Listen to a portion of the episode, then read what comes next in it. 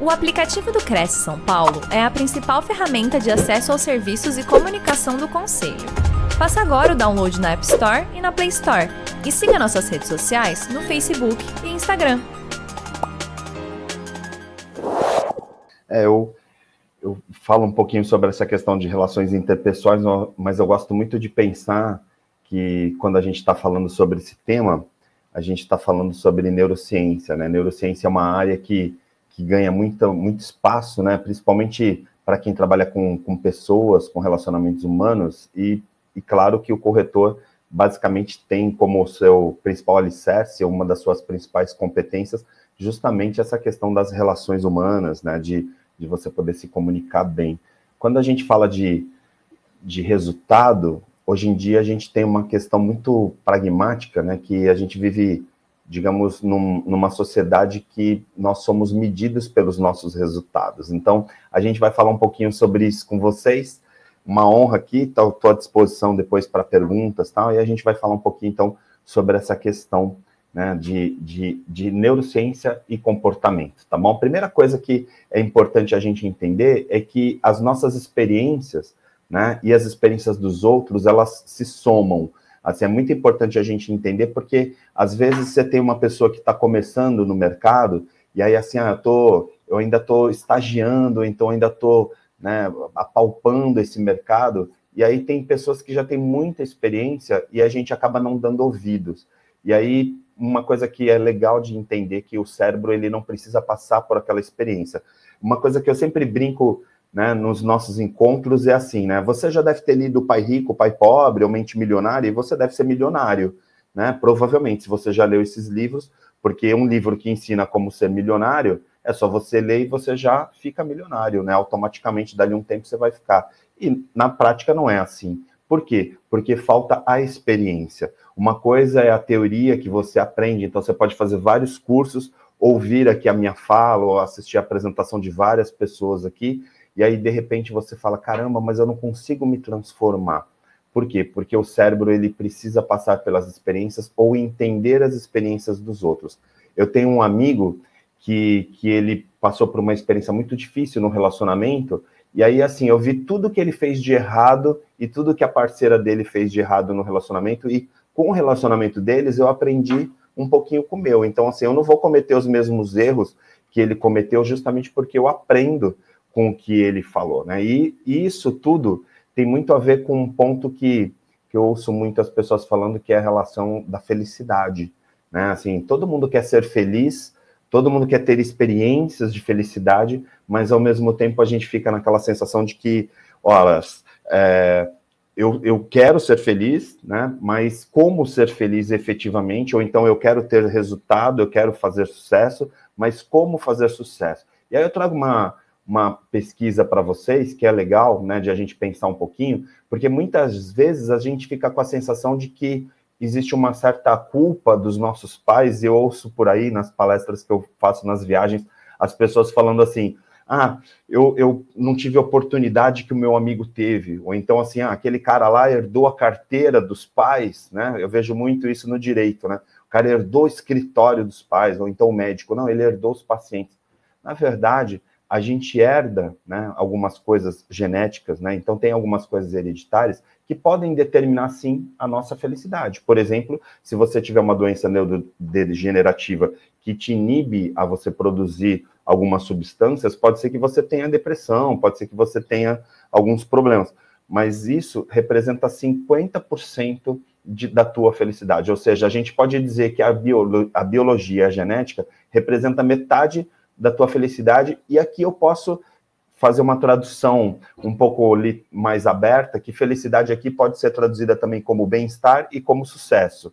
Então a gente tem um, um, aspecto que vai, meu pai era empreendedor, ou então minha mãe era empreendedor, e aí, ou corretor, e aí de repente eu herdo um pouquinho disso. Só que 10% tem a ver com o meio onde a gente vive. Então, assim, o meio que a gente vive, as pessoas que a gente vive também vão interferir no nosso resultado. Então, assim, se a gente pegar circunstâncias externas, ah, teve uma pandemia, poxa, a pandemia afetou um monte de gente. E aí teve muita gente que ganhou muito dinheiro na pandemia, teve gente que parou completamente.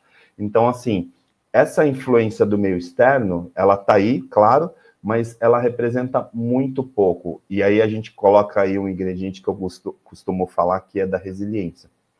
Por incrível que pareça, a resiliência ela está relacionada a essa interpretação desses 10%. E por fim, 40% são as nossas intenções, são as atividades intencionais. Eu conheço um monte de gente que hoje né, vai começar a fazer uma dieta e na semana que vem já parou. Tem um monte de gente hoje que vai começar a fazer academia e na semana que vem já vai parar. Por quê? Porque a pessoa está fazendo aquilo, mas ela não está colocando realmente intenção naquilo. Aquilo não é prioridade para ela. Então eu vejo muitas vezes no trabalho do corretor, né, essa coisa que a gente fala muito da organização e da disciplina, e organização e disciplina está diretamente ligado às tuas intenções. Quais os resultados que você quer colher? E aí não dá para culpar o meio que você vive. Ah, o mercado está em crise, ou então a cidade onde eu convivo, a região onde eu convivo não é uma cidade tão promissora. E aí você olha em volta e fala, poxa, mas tem muita gente ganhando dinheiro nesse mesmo espaço. Por quê? Porque a pessoa está colocando uma intenção diferente da sua. Então, quando a gente for olhar um cenário, né, e como hoje a gente está falando de relações interpessoais, a primeira coisa que tem que entender é ponto de vista, é a percepção.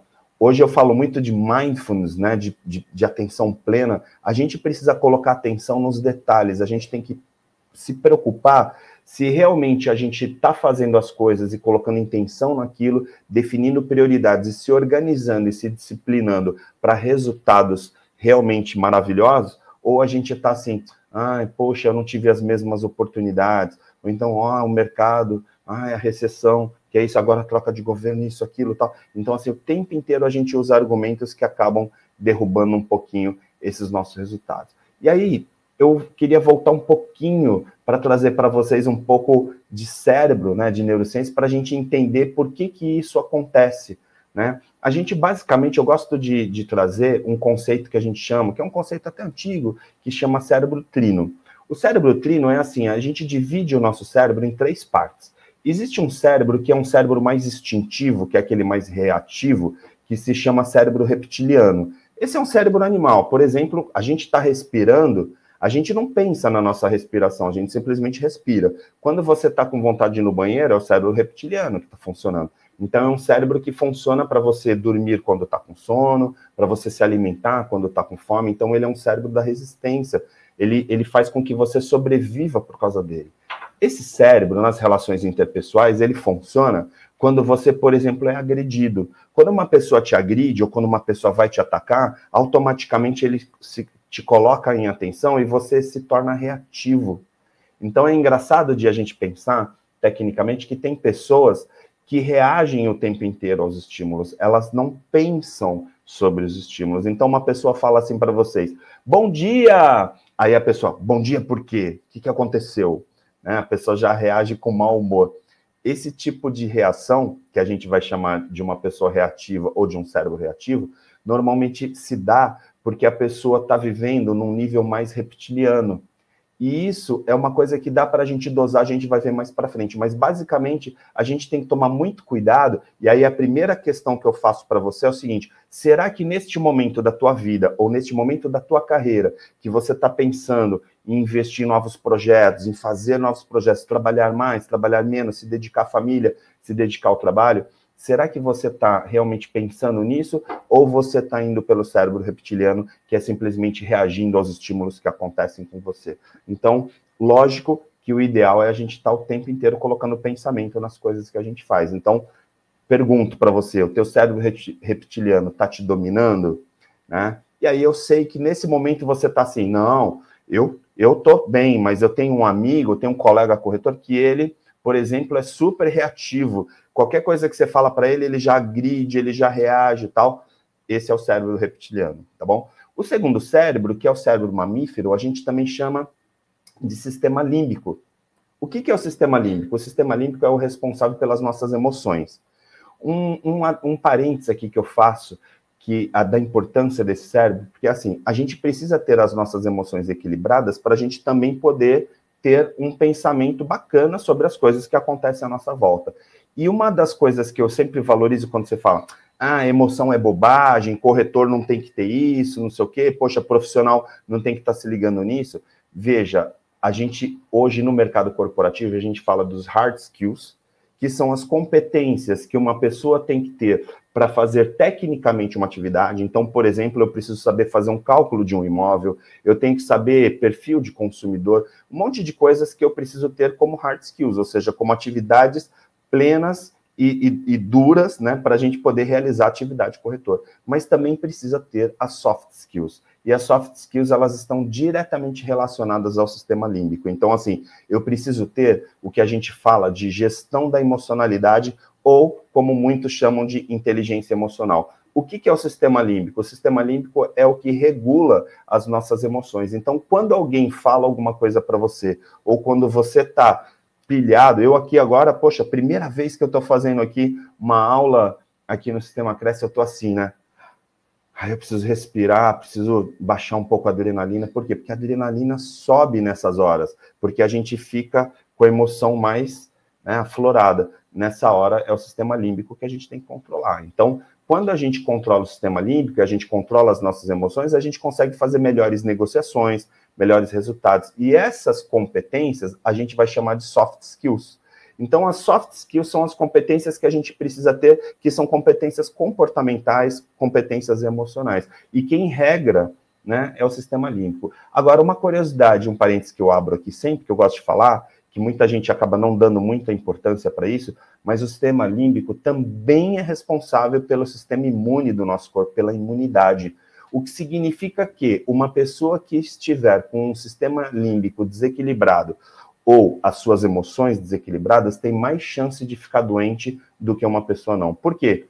Porque a imunidade ela está diretamente ligada às nossas emoções. E aqui eu não estou indo para aquela linha de ah, doenças psicossomáticas, porque a pessoa pensou e ficou doente tal. Não tem nada a ver com autoajuda. Aqui é tecnicamente falando que é assim: se você tiver com as suas emoções equilibradas, você tem mais chance de melhorar a tua imunidade e, portanto, menos chance de ficar doente.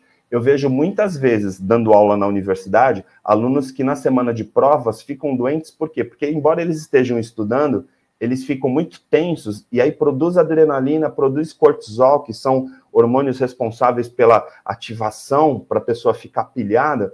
E aí o que acontece? Acaba ficando doente, porque excesso de cortisol, excesso de adrenalina pode fazer com que a pessoa fique doente também, tá bom? E o terceiro cérebro desse cérebro trino, que é o neocórtex, que é o cérebro do pensamento. É o cérebro que faz a gente pensar sobre as coisas, a área de planejamento, aí tem a área pré-frontal. Então, toda a área superior que a gente chama área superior do cérebro, é a área mental, é a área do, dos pensamentos.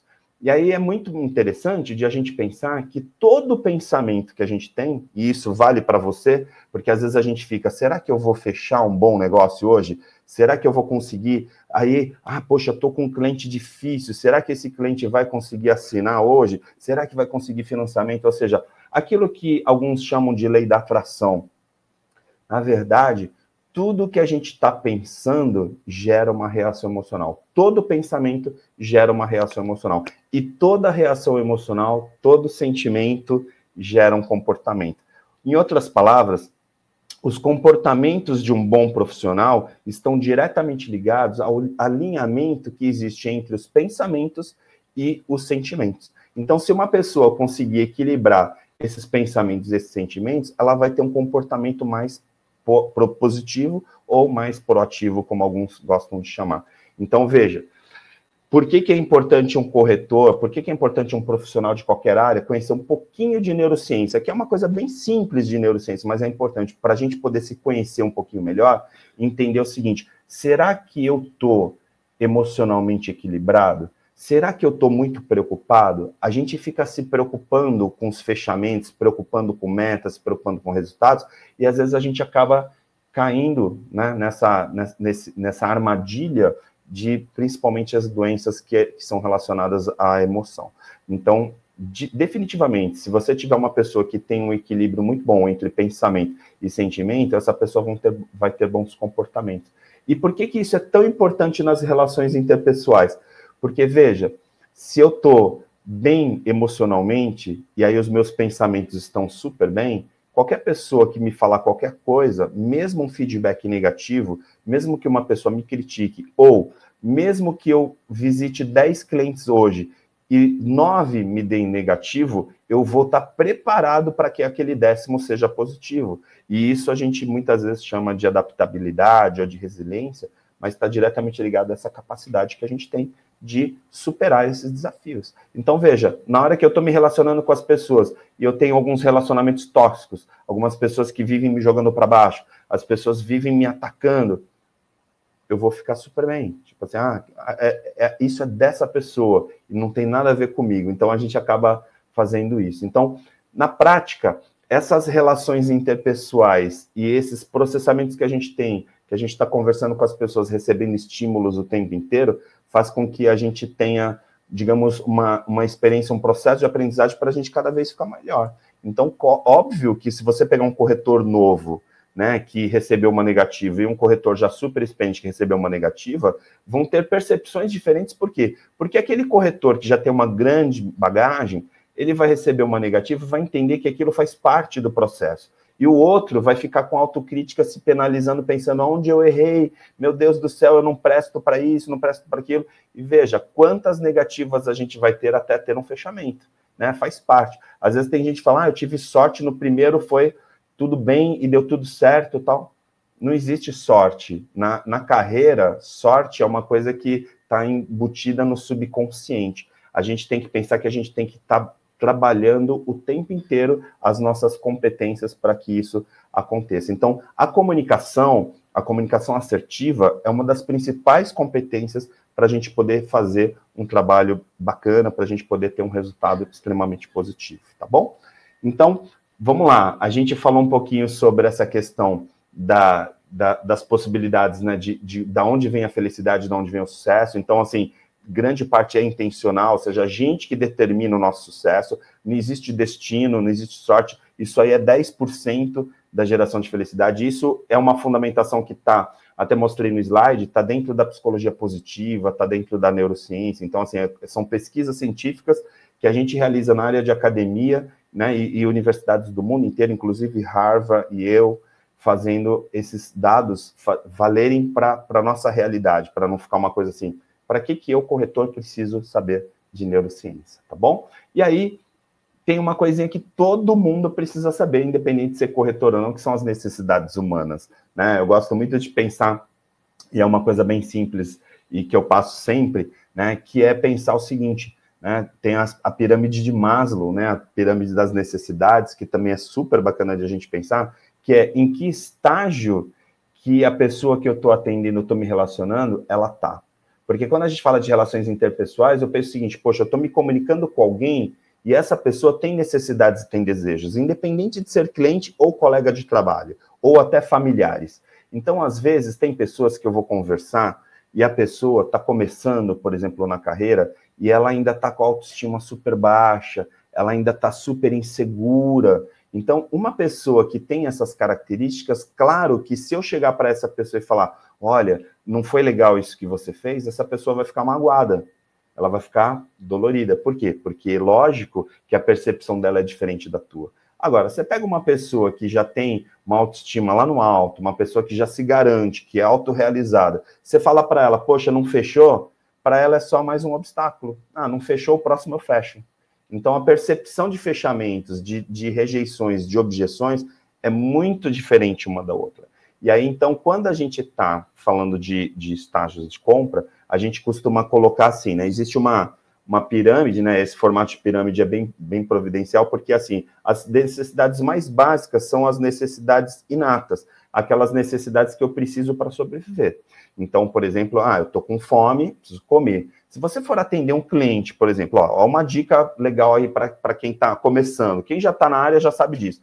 Mas se você tiver atendendo um cliente, por exemplo, ou tiver conversando com um colega, e esse cara tiver com vontade de ir no banheiro, tiver com fome, tiver com sono, não vai dar liga, não adianta, não adianta forçar. Pior coisa é que tem a pessoa, não, vamos fechar agora, porque precisa fechar, não sei o que tal, aquela coisa da comunicação persuasiva, não funciona. Por quê? Porque uma pessoa que tem as suas necessidades inatas é, in, in, incompletas, essa pessoa, enquanto não ativar essa necessidade, ou seja, enquanto ela não for no banheiro, enquanto ela não beber água, não vai adiantar, porque ela não vai estar percebendo. Por quê? Porque os pensamentos dessa pessoa vão estar naquela necessidade.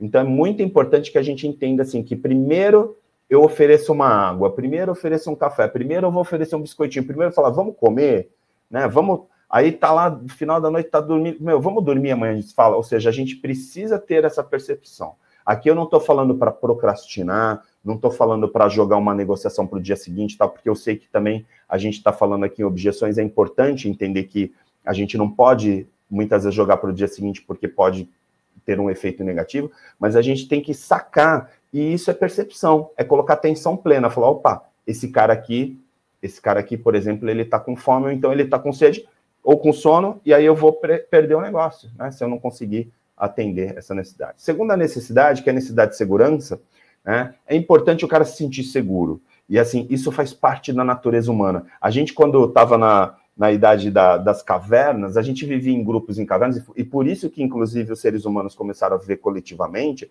justamente para se sentir seguros, porque sozinhos a gente era presa fácil, né, na, na, nas florestas, na, no planeta daquela época. Hoje não, hoje a gente já vive em cidades, a gente sabe o quanto é importante, o quanto o coletivo conta, né, até os condomínios fechados, os prédios cada vez mais, né, viraram as cavernas, né, da atualidade, então, assim, a gente vive em cavernas justamente para poder ter esse, esse sentimento, essa sensação de, de, eh, de segurança. Então, quando a gente estiver falando da necessidade de segurança, é o seguinte: o quanto eu confio na pessoa que está me atendendo, o quanto eu passo autoridade, o quanto eu passo segurança para a pessoa que está me atendendo. Então, às vezes, você vai atender um cliente e você está tão ansioso para fechar que acaba passando ansiedade para ele e aí ele se sente inseguro. Esse cara não vai fechar contigo infelizmente ele vai acabar procurando um outro profissional que passe mais tranquilidade. Por isso que na área, né, quanto mais maturidade, quanto mais tranquilidade, mais fechamentos tem. Está diretamente ligado por quê? Por causa dessa pirâmide aí, por causa dessa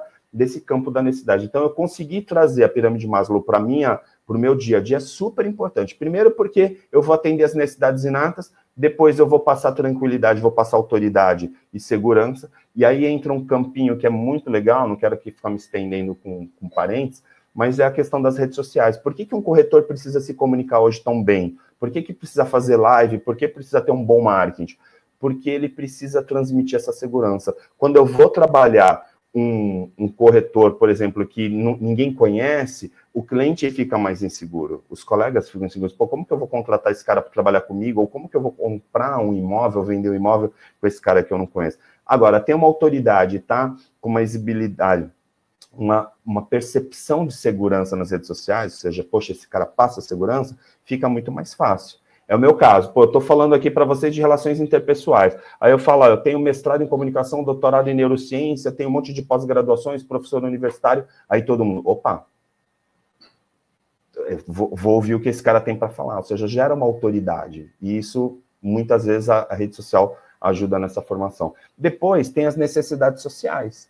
E aí, então, a gente também tem que entender que muitas vezes o gatilho de fechamento depende de uma esposa, depende de um filho, depende de família. Às vezes a pessoa vai comprar um apartamento, é financiado, só que ela depende de uma ajuda de um pai que vai dar um dinheiro. Então o filho vai lá e fala: pai, vamos lá ver comigo. Aí o filho chega lá casado, recém-casado, e tem um pai do lado lá, tira colo. Aí você sabe que aquela pessoa que está lá, ela está completando né, a família, ela, ela que vai muitas vezes emprestar aquele dinheirinho que falta ali e tal, então precisa convencer o pai. Então, assim, a família também acaba sendo gerador. E isso nas relações interpessoais é muito importante, porque olha só, se eu estiver vendendo um imóvel para uma pessoa e de repente eu perceber na minha conversa que quem está decidindo mesmo é a pessoa que está do lado, veja, eu tenho que passar autoridade para essa aqui que está passando, para essa pessoa que eu estou me relacionando, mas eu também preciso passar autoridade para a pessoa que está do lado. E como que eu passo autoridade para a pessoa do lado? Eu também me relaciono com ela. Então não posso deixar ela de lado, porque de repente essa pessoa vai falar: não, não, esse cara está enrolando. Então essa sensação de esse cara está enrolando, muitas vezes da pessoa do lado, que a gente chama de stakeholder, né, que é o cara de, de influência, é o público que influencia a compra ou não compra, né, venda ou não venda. Então assim, a gente precisa também passar autoridade para essas pessoas em volta, então essa relação social também é importante. E aí subindo para a escala, a gente tem a necessidade de estima, que é onde você empodera. Né? Um imóvel, um patrimônio empodera uma pessoa. Essa pessoa pode ter N imóveis, ou pode não ter nenhum imóvel, mas na hora que você está falando de comercialização de imóveis, você está falando de empoderamento. Então, às vezes, a pessoa está, no caso de vender, às vezes está vendendo imóvel porque está passando por uma dificuldade né, econômica, e aí então ela está desempoderando, ou ela está crescendo socialmente e aí fala, poxa, agora eu vou comprar um imóvel, chegou naquele momento de comprar um imóvel, então ela está empoderando. Então, imóvel não é uma compra de um, um copo, imóvel é uma compra de empoderamento. E aí então eu preciso entender como empoderar essa pessoa para trabalhar autoestima porque às vezes fica assim, poxa, todos os meus amigos ou todos os meus parentes, meus irmãos já compraram o imóvel deles e eu ainda não comprei o meu.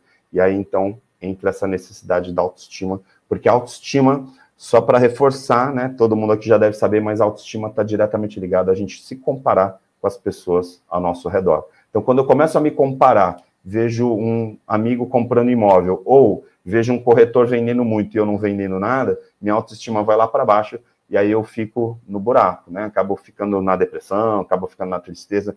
Então, assim, a grande capacidade que a gente tem aí quando a gente analisa a pirâmide de Maslow é a gente ficar com a sensação de que efetivamente eu estou bem comigo mesmo. Eu tenho consciência de que eu estou fazendo o meu melhor e está tudo certo. Imagina eu aqui palestrando, né, fazendo uma live com vocês e de repente assim tem grandes profissionais que estão aqui nesse mesmo espaço gravados em outras salas, transmitindo. Aí eu fico pensando, pô, será que minha palestra vai ser melhor do que a outra ou pior, tal? Aí acabou. Pus isso na cabeça, eu já me desconcentrei e aí já morreu. Então, assim, eu preciso estar o tempo inteiro pensando, eu vou fazer o meu melhor e ponto. Se eu vender o imóvel, tá tudo certo. Se eu não vender ou se eu não comprar, tá tudo certo, né? No próximo eu vou fazer melhor. E aí a gente vai tecnicamente melhorando cada vez mais as nossas competências. Por isso que relações interpessoais é, uma, é um processo, e eu comecei falando justamente da experiência, porque é uma, um processo de experiência contínuo. Porque eu comunico aqui, eu conversei aqui com a Cris, aí eu converso com a Carol, converso com o João, converso com o Pedro, e aí vou crescendo através dessas relações. E conforme eu vou me relacionando, a gente vai crescendo. Não significa que você tem que ser um falador, né? Que fica lá falastrão, como a gente costuma dizer, né? Não tem que ficar falando o tempo inteiro, ficar tentando convencer as pessoas o tempo inteiro, porque relações interpessoais, na verdade, você não fica convencendo ninguém você se apresenta, passa autoridade e as pessoas compram essa ideia. Né? É um processo, é diferente, tá bom? Então, aí, quando eu chego nesse momento de autorrealização, né? Aí, pensando aí para finalizar a pirâmide de Maslow, aí eu tenho uma questão que é bem bacana de pensar. Poxa, eu já estou com minha autoestima boa, já estou autorrealizado, e aí automaticamente eu estou olhando para o meu resultado. E aí eu posso até ser socialmente compatível, assim, de ajudar os outros, né? Quantas vezes você vê um grande corretor, um grande colega ajudando os parceiros também a desenvolver? Porque a gente, quando está nesse processo de autorrealização, a gente não está mais muito preocupado em ser melhor do que os outros, porque a gente já sabe a nossa capacidade. E aí a gente consegue se relacionar com todo mundo e ajudar todo mundo, e isso que é muito legal de pensar. Hoje, como a gente está muito falando em ESG, né, em governança e sustentabilidade, é tão importante pensar que tem um corretor, que tem um profissional que está preocupado com todo, né? Está no escritório, está preocupado com o time, né? Se é um líder, se é um dono do escritório, está preocupado com o seu time crescer, o que, que um tem de deficiência que pode suprir, o que, que outro tem de qualidade que pode transmitir para os próximos. E isso é um conceito muito bacana, se a gente pensar dentro desse princípio de governança, que é pensar no resultado como um todo, porque afinal, se você tem um resultado e você trabalha em equipe, o resultado da equipe depende do teu resultado e o teu resultado também vai impactar na equipe, tá bom? Outra questão também relacionada à, à neurociência é que neuroplasticidade é uma realidade. Isso é uma coisa bacana de a gente pensar.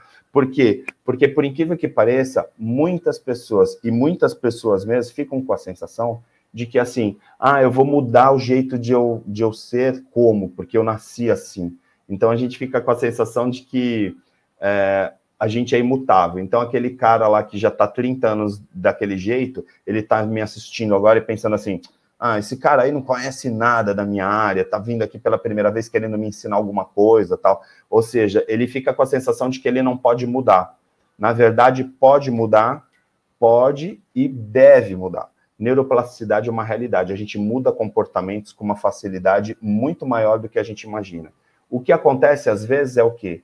É que a gente fica com a sensação de que quando a gente vai mudar um comportamento, a gente fica, digamos, refém daquele novo comportamento. É mais ou menos assim, eu vou dar um exemplo. Teve um corretor que ganhou muito dinheiro jogando, né, agindo de uma forma.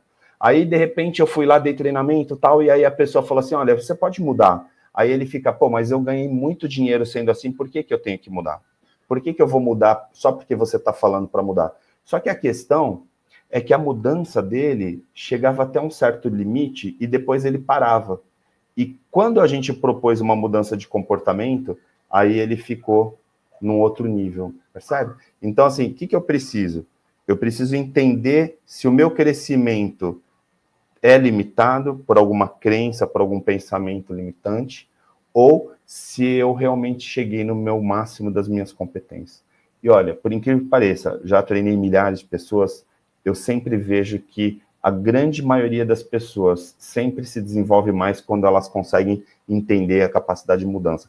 Ou seja, nós humanos, né, e aí os corretores não diferentes, a gente precisa mudar o tempo inteiro. Se você construiu uma fortuna, se você já vendeu muitos imóveis de uma forma, hoje é diferente. Né? Hoje dá para fazer diferente também e vender muito mais. Então, assim, se adaptar. Inclusive, eu falo muito de plataformas, né? Assim, eu vendia, fazia anúncio de jornal. Quantas vezes você, corretor, fazia anúncio no jornal no Classificados, vendia imóveis dessa forma? Hoje a gente está fazendo live em rede social. Veja, qual é a diferença da live de rede social hoje, fazer um stories, fazer um reels, para um anúncio de classificado daquela época? Só a plataforma mas a gente está se adaptando e se atualizando às plataformas. Então, entender que talvez seja o momento de você mudar as suas prioridades. Não que aquela forma que você faz está errada, mas talvez ela já não funcione tanto quanto outras funcionam hoje. Então, você pega jovens corretores ou jovens profissionais né, em diversas áreas que entraram no mercado e que estão arrebentando e que de repente nem sabem o que é um anúncio de jornal, porque não é da geração deles, tá bom? E aí, quando você muda comportamento, quando você muda as suas prioridades, você provavelmente vai mudar os teus, os teus relacionamentos.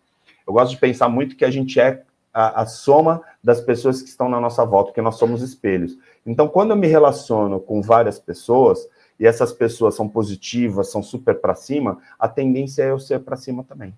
Nas empresas, eu tenho, principalmente empresas maiores, eu tenho visto comportamentos que são aquelas pessoas tóxicas que estão lá na Copa sempre falando mal da empresa, vai tomar um café e está falando mal, está reclamando, e junto delas sempre são as mesmas pessoas. E tem gente que evita tomar café quando essa outra pessoa está tomando café. Por quê? Justamente porque não quer ser contaminado pela essa toxicidade. E isso é um comportamento. Então, quando você está convivendo com pessoas negativas, que estão falando que o mercado está mal, que está tudo muito negativo, que o país está parado, que não sei o que e tal, aí o que, que acontece? A pessoa tende a ir por aquela linha, porque a gente é muito a gente acaba pegando muitos comportamentos das pessoas que a gente convive. Então, lógico que parece clichê, né? Falado por um neurocientista, então é mais absurdo ainda, mas você é o resultado das pessoas que você convive. Pense em volta com quem você está convivendo. Então, se por acaso você está no escritório hoje, ou está na sua casa, e você olha em volta e vê todo mundo reclamando, pensa se você também não está reclamando. Pensa se, de repente, você não está sendo reflexo disso. Porque não existe empresa tóxica a toxicidade de uma empresa, a radioatividade de uma empresa está diretamente ligada àquelas pessoas que convivem ali. Então, se as pessoas são negativas, se as pessoas vivem prejudicando umas outras, aquilo lá que gera toxicidade, aquilo lá que faz você doente, e não efetivamente o espaço físico. Você pode ter o escritório mais lindo, maravilhoso do mundo, com climatização, com tudo tal, e o ambiente ser tóxico. E de repente um escritório super simples, que nem ar-condicionado tem, uma coisa super tranquila, bem básica, e o ambiente ser maravilhoso. Porque não é a quantidade de tecnologia, a quantidade de infraestrutura que tem no espaço físico que vai determinar a toxicidade dele, e sim a maldade ou a bondade das pessoas que convivem ali, as intenções das pessoas que convivem ali. Então é importante a gente pensar nisso. E aí eu gosto muito de pensar que você tem que estar atento né? Vamos ficar atento ao que está acontecendo. Então, assim, quando a gente fala de hoje muito de inteligência espiritual, inteligência emocional, é o que? Ficar atento às coisas que nos incomodam. Eu estou indo para um escritório todos os dias e todo dia aquilo está me incomodando. E por que está me incomodando aquele escritório? O escritório não incomoda ninguém. O que está incomodando é alguém que está tóxico, alguém que está perverso, alguém que está fazendo alguma coisa que não está sendo legal para você. Então, começa a ficar atento às coisas que estão te estimulando para o positivo e para o negativo. Às vezes eu estou no escritório e falo assim, eu vou pegar o carro e vou dar uma volta para captar imóveis. De repente, eu vou dar uma volta. Por quê? Porque eu preciso sair daquele espaço físico. E é uma boa estratégia. Aí você se relaciona com outras pessoas. Às vezes você fala assim, ah, eu faço esse bairro aqui, eu vou num outro bairro. Eu vou andar e vou mudar um pouquinho as pessoas que eu me relaciono. E aí a gente tem uma forma diferente de, de buscar né, novos oxigênios, buscar novos comportamentos. E aí, quando eu estava falando de hard skills e soft skills, está aí uma pesquisa que é uma grande empresa, que é a Page de, de RH, que coloca né, que 42,9% das pessoas que a gente está captando hoje em dia, a competência que a gente busca é inteligência emocional. Ou seja, a gente está mais preocupado com soft skills do que um monte de hard skills. Então, assim, se você pegar uma pessoa que tem um bom comportamento, uma pessoa que tem uma boa inteligência emocional, se você ensinar para ela o hard skills, ensinar o mercado imobiliário para ela, ou se você que está aí assistindo agora está começando o mercado, pensa, mais do que você conhecer do mundo de imóveis, é você se conhecer, é você ter uma boa inteligência emocional, porque o hard skills você aprende. Agora, soft skills muitas vezes é mais demorado. Por quê? Porque depende de comportamento, de mudanças de hábitos e assim por diante. Eu vejo corretores, às vezes, que, que trabalham muito no campo da procrastinação. Ah, amanhã eu vejo. Ah, tem que ver esse documento aqui. Ah, depois eu vejo tal. Claro que o sucesso dessas pessoas é comprometido. Porque se essa pessoa está deixando para depois fazer tudo, ou começa coisas e não terminam, né? Ligou para um cliente, o cliente demorou para retornar, não fala mais com o cliente, ou seja, coisas mínimas, né? Que são básicas para o comportamento de um bom profissional. Aí, de repente, a gente percebe que isso tem a ver com inteligência emocional. 38% a gente fala de trabalho em equipe. Então, assim, um bom trabalho, um bom profissional, independente da sua área, tem a ver com você saber trabalhar em equipe. Então, assim, quando você pega uma pessoa, ah, eu sou autossuficiente, eu faço, eu não faço tal, em geral essas pessoas acabam a sua carreira solitárias, né? Porque elas acham que elas fazem tudo, que resolvem tudo, e no nosso segmento, né, nesse segmento aqui, não é, né? É trabalho em equipe. E aí, comunicação assertiva. A gente está falando de relações interpessoais, 31% tem a ver com a nossa comunicação. E comunicação, gente, não é só falar. Eu dou curso de oratória Brasil afora, um monte de gente faz curso de oratória comigo, políticos, um monte de gente. Mas eu vou falar uma coisa para vocês. Os melhores comunicadores que eu conheci até hoje não são aqueles que falam bem. São aqueles que sabem ouvir e entender aquelas necessidades lá que eu falei da necessidade de Maslow. Eu preciso entender se o cara está com fome. O cara chega aqui e está com sede, eu preciso oferecer uma água para ele. E se eu não tiver ainda essa leitura, eu vou oferecer água para todo mundo que chegar. Eu prefiro pecar no excesso. Eu vou dar biscoitinho para todo mundo, eu vou oferecer um sanduíche para todo mundo, mas eu preciso entender que isso é importante, porque se eu não tiver uma percepção, se eu não tiver atenção plena, se eu não sacar as necessidades de cada um desses meus parceiros, colegas de trabalho ou clientes, eu não vou conseguir sobreviver na profissão. Por incrível que pareça, a gente trabalha efetivamente para fazer a felicidade dos outros.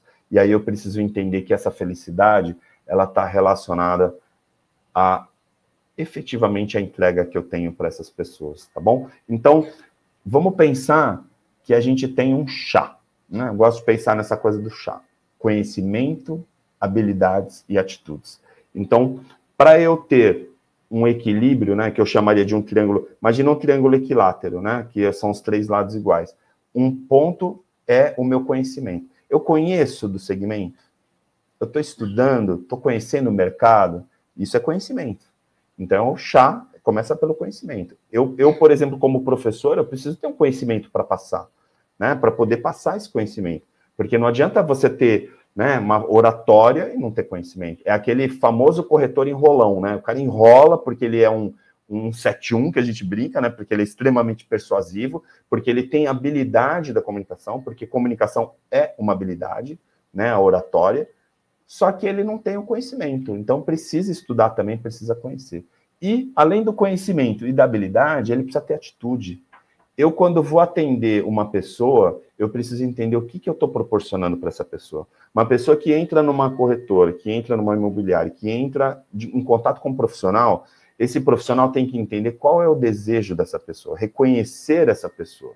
Porque às vezes as pessoas estão no momento de empoderamento, que é o que eu falei agora atrás. Então, se você tiver capacidade de empoderar essa pessoa, você vai fazer grandes negócios, porque efetivamente um bom corretor, ele empodera os seus clientes, empodera os seus colegas de trabalho, ele está o tempo inteiro empoderando.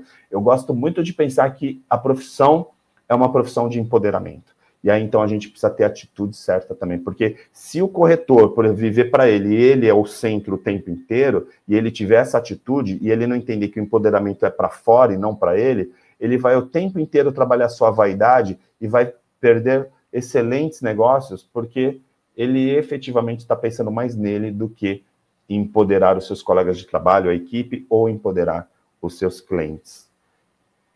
E aí, para fechar, né, para a gente poder arrematar esse assunto de hoje aqui, veja que eu estou falando de relações interpessoais, mas eu tentei trazer para vocês um banho de neurociência, um banho de comportamento, porque tudo tem a ver, né? Porque às vezes a gente fica, ah, vou falar relações interpessoais como se fosse um curso de oratória. Não.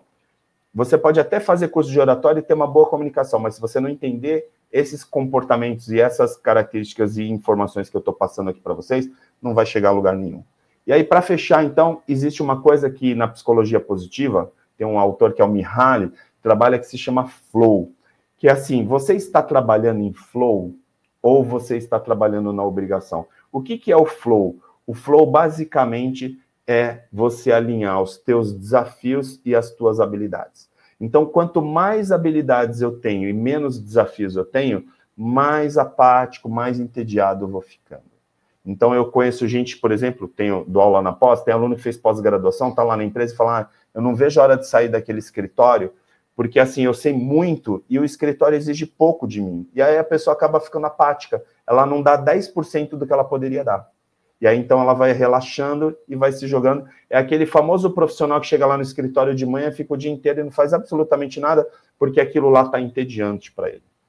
E do lado esquerdo, dos desafios, né? Quanto mais desafios você tem e menos preparo, mais também dificuldades você vai ter. Por exemplo, uma pessoa preocupada, né? Você vê pessoas, ah, se a pessoa está preocupada o tempo inteiro. Por quê? Porque ela não tem habilidades suficientes para resolver os problemas que ela tem. Então eu fico preocupado o tempo inteiro. E aí começa a gerar ansiedade. A maior parte das pessoas que hoje sofrem crise de ansiedade, sabe por quê? Eu vejo lá, pesquiso direto nos treinamentos que eu faço, as pessoas ficam com ansiedade e ficam até doentes, com burnout. Por quê? Porque elas ficam achando que elas não têm competências para resolver os problemas do dia a dia delas. Então elas ficam ansiosas. Amanhã eu vou ter uma reunião, como que vai ser, não sei o que e tal. A pessoa fica pensando no futuro o tempo inteiro porque ela não se sente competente para aquilo. Então, quando você consegue alinhar as suas habilidades, se preparar, né? E aqui na TV Cresce, aqui a equipe oferece um monte de conteúdos para vocês, para quê? Para você se preparar. E aí você vai buscando novos desafios e desafios maiores, aí você chega no conceito de flow. Flow é quando você está fazendo algo que é extremamente desafiador, mas que só você consegue fazer. É mais ou menos assim: será que eu consigo fechar esse cliente difícil? E aí, de repente, você fala, claro que consigo, porque eu tenho competências para resolver esse desafio, tá bom?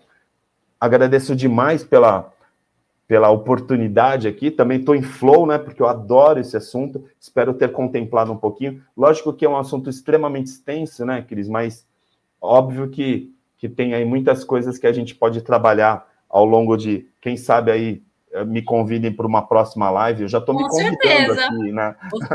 Você se prepara que vai ter uma, um adendo desse, dessa sua apresentação. É, Ari, chegou muitas perguntas aqui. Na verdade, de uma pessoa chamada Sou da Paz. Eu acho que em vez de fazer todas, eu acho que dá para a gente fazer uma e fazer uma conexão entre elas. Porque ele perguntou assim: qual a dica para se livrar de vários pensamentos ao mesmo tempo? Aí ele fez um outro questionamento que eu acho que tem ligação com a primeira. Porque tem pessoas que mudam é, de opinião muito rápido, que eu acho que tem a ver com a primeira pergunta.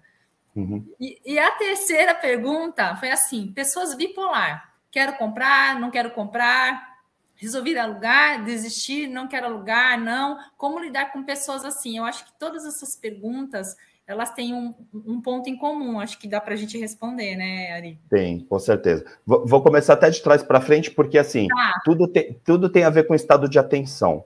Então, assim, quando uma pessoa bipolar, né, que é intitulado bipolar, que na verdade não é bipolar, mas quando uma pessoa está em dúvida, Isso, isso é insegurança. E aí, por que, que ela está decidindo se ela vai fazer A ou fazer B? Tal? Porque ela está num momento de dificuldade com a autoestima dela. Em geral, as pessoas lá na pirâmide de Maslow, quando estão com problema de autoestima, elas não sabem definitivamente como resolver aquela insegurança. E aí elas ficam: será que se eu comprar um imóvel, eu vou ficar mais seguro, eu vou me empoderar? Será que se eu vender, eu vou empoderar ou não? Então, assim, a pessoa que está com problema de autoestima, em geral, ela é muito mais dispersa, porque ela está tentando encontrar uma solução interna e essa solução é muitas vezes não é a compra do imóvel. O que cabe para o corretor é justamente colocar, baixar essa poeira e colocar para essa pessoa o seguinte: olha, por que, que você está comprando imóvel? Para resolver uma questão sua, pessoal? Porque às vezes o relacionamento. Quantas vezes eu vi casais que o casamento já acabou e as pessoas compram um imóvel novo, mudam, para ver se o casamento retoma. Como tem gente que tem filhos para ver se o casamento retoma. Muda de na país. Verdade, muda de país. E, na verdade, é. a mudança do espaço físico muitas vezes não vai resolver, porque o problema é não. é interno. Então, não é bipolaridade, mas é insegurança. Como que o corretor resolve isso? Passando segurança. Nessa hora, o corretor vive quase como um terapeuta. Ele vai lá e fala o seguinte: olha, vamos focar aqui no que realmente está te afligindo nesse momento. Né? Você está precisando de espaço físico, você está precisando se empoderar e aí, nesse momento, vai ficar muito mais claro para essa pessoa que quer falar assim: poxa, realmente eu não preciso comprar um imóvel novo, eu vou só alugar aqui que está tudo certo, porque nesse momento não é o momento de eu ter um patrimônio e não é isso que vai resolver meu problema, até porque meu relacionamento talvez esteja desgastado, e aí é o momento de transição, e aí compra não é o ideal e aluguel sim. Então, assim, ter essa percepção. Veja que nas questões anteriores que estão ligadas a essa também, envolve a questão da atenção plena de eu estar atento às coisas que estão acontecendo no meu dia a dia. Então, por exemplo, uma pessoa super dispersa, uma pessoa que fica desviando os pensamentos o tempo inteiro, ou uma pessoa com excesso de preocupações, ela está o quê? Ela está o tempo inteiro fugindo do presente. Né? Eu sei que é profundo isso, né? Que para a gente está. É, é uma questão mesmo. É, a gente está no campo profissional, mas é importante entender também que isso às vezes envolve o pessoal, que é assim eu não estou bem no meu dia a dia, e aí eu fico então pensando no futuro. Porque tem até o Daniel Goleman, que escreveu sobre, sobre atenção plena, né, inteligência emocional, que ele coloca o seguinte: quando você fica pensando muito no futuro, é porque você está fugindo do presente. presente. E aí eu pergunto sempre para as pessoas: por que, que você está fugindo do presente? O que faz você fugir do presente? O que está desconfortável hoje? O meu resultado hoje não está bacana, então eu já estou pensando no ano que vem. Eu estou planejando meu ano que vem porque hoje não está legal. Mas uma coisa que é incrível, né? Mas vários autores colocam, e eu, inclusive, também já escrevi sobre isso, que é o teu futuro vai depender do teu presente. Ou seja, se você não resolver a questão agora, não adianta você planejar o futuro. Você vai estar jogando a bola lá para frente. E aí você vai estar dispersando a chance que você tem, né? E desperdiçando, inclusive, a chance que você tem de resolver. Então, assim, todos os problemas que você, como profissional, tem hoje, e isso também vale para o teu pessoal, tem que resolver hoje, porque o hoje impacta no teu futuro. O teu futuro não tem impacto nenhum no teu futuro. Isso é tão bobo, mas as pessoas não param para pensar. O nosso futuro não está no nosso futuro. O nosso futuro está no nosso presente. Nosso presente. Então a é gente verdade. vê muito isso. Então essa dispersão e o excesso de preocupações, está ligado? A gente fala muito, é uma palavrinha que está muito em moda, né? Mas é, é muito queimada, pejorativo, que é o mindset.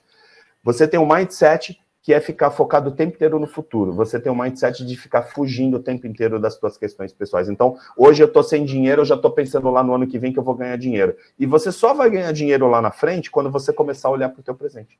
Corrigir os pequenos, né, pequenos detalhes que você precisa corrigir hoje para ser um grande profissional e o ano que vem você está bem. E não ao contrário. Ah, eu vou ficar pensando no ano que vem, eu vou estar numa outra corretora, ou então vou atender outros clientes, o mercado vai melhorar o mercado não vai melhorar o ano que vem, o mercado vai melhorar quando você começar a se mexer hoje. Eu ia fazer essa pergunta, é, eu ia complementar, desculpa até interromper você. Você acha que falta é, é, é autorresponsabilidade? Porque as pessoas também elas têm um pouco de mania de vez de, de focar em realmente o que está acontecendo de verdade. É, fica muito ansiosa, fica, lógico, pensando no futuro, e principalmente responsabilizar o que, o que há de externo, não o que há de interno realmente. Você acha que eu falei alguma bobagem? Não sei. Não, não, não falou não. É que essa coisa que eu falei lá da pirâmide, na pirâmide não, do gráfico da felicidade, tem a ver com aquilo. Às vezes as pessoas ficam culpando os pais ou culpando o meio onde nasceu. Você pega uma pessoa que nasceu numa uma, numa submoradia, numa comunidade, e teve uma carreira excelente, brilhante, e se deu super bem e hoje é milionário. Você fala, como que pode, né? Poxa, o cara, o cara teve um ambiente todo propício para ir para a criminalidade, ou então, de repente, para não ter um bom desempenho, mas é porque o ambiente representa apenas 10%. A, a intenção tem muito a ver, né? Até a gente fala muito essa coisa da lei da atração tal é porque a gente está falando de intenção, não é atração, não é de você pensar positivo que vai acontecer positivo. Se você pensar, tem o Napoleão Hill que fala, né? Se você pensa que vai ser um fracassado, você será um fracassado. Não é porque você pensa que vai acontecer, mas é que você está colocando a tua intenção ali. Então, assim, se eu falar, eu vou ser um grande profissional e colocar intenção nisso, aí o que, que vai acontecer? Eu vou começar a estudar, eu vou começar a me preparar, eu vou assistir mais lives, eu vou participar de grupos, eu vou Sim. participar efetivamente dos eventos que o Cresce realiza. Então, assim, nesse momento eu estou colocando intenção e não só pensamento. Porque o que as pessoas fazem assim, ah, eu vou pensar que eu vou ser bem sucedido, eu vou ser bem sucedido. Não é só o pensamento. A intenção, ela está acima do pensamento, por quê? Porque ela coloca ação naquilo. E o que está faltando hoje em dia não é a questão da responsabilidade, mas é que as pessoas não estão colocando ação. As pessoas leem livros de autoajuda e ficam com a sensação de que só se pensar que vai ser bonitinho, vai ser bonitinho. E você tem que se maquiar, você tem que cortar o cabelo, você tem que se cuidar para as pessoas olharem e falar, poxa, olha que bonitinha que ela tá, olha que bonitinho que ele tá. E a, e a pessoa olha no espelho e fala, poxa, eu estou pensando que eu sou bonito e eu continuo me achando feio, o que está acontecendo? Claro, é você precisa se produzir, você precisa se cuidar. Né? E aí, então, a gente está falando mais da ação. Um bom corretor é um corretor que foca na ação. E aí, então, vai a segunda questão também que foi colocada para emendar isso tudo, que é a uhum. questão da ação. Por que, que a gente fica procrastinando? Por que, que a gente fica dispersando? Porque a gente foca muito no pensamento e foca pouco na ação. Se você parar de pensar e começar a agir mais, você vai ver que o teu resultado muda simplesmente porque você começou a agir. Agora, o ideal é você começar a agir agora, mas com pensamento, com inteligência. Porque senão fica o reptiliano, fica aquele cérebro reativo que fica o tempo inteiro, você só reage. O, o teu chefe te cobra, aí você vai lá e faz o que. Eu... Ah, precisa ligar para aquela senhora. Ah, tá bom.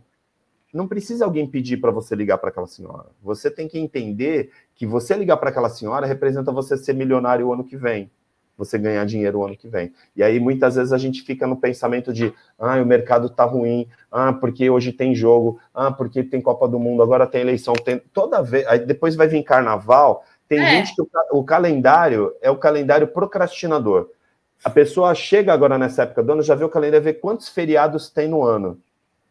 Uma pessoa que começa o ano pensando quantos feriados vai ter, ou quantos repousos vai ter, é uma pessoa que efetivamente não está pensando não em Não quer saber de nada, não quer saber. Ari, é, eu queria agradecer aqui sua participação na nossa TV Cresce, é, também agradecer a participação de todos os internautas e lembrá-los que é, amanhã, às 10 horas da manhã, amanhã, tá, gente? Porque hoje tem é, o jogo da Copa que a gente acabou de falar aqui vai ter o terça ponto de partida com a palestrante Priscila Caminha, que é sua amiga, não é isso? Excelente, excelente. A gente palestrou Eu... juntos no TED agora recentemente. É, é incrível, Priscila. E o tema vai ser sucesso é uma decisão. E eu acho que até complementa também a complementa. sua palestra de hoje. Vai ser uma interligação aqui. E eu queria é, falar aqui de um comentário de uma de uma palestra de uma é, internauta que ela colocou assim: Ari, você é fantástico, sempre agrega conhecimento. Muito bom ter você por aqui. A gente a que Dani, agradece a, a participação de vocês, tá, gente? Obrigada, Ari. Adorei Obrigado, a sua palestra. Dani. Vai ter continuação sim, porque eu vou chamar você novamente. Obrigada a todos, gente. E uma ótima, um ótimo dia, né? Uma ótima segunda-feira. Isso, e bons negócios, né? Bons negócios. Com certeza. Obrigada, gente. Tchau para vocês. Tchau, Ari. Obrigada. Tchau, tchau. Valeu.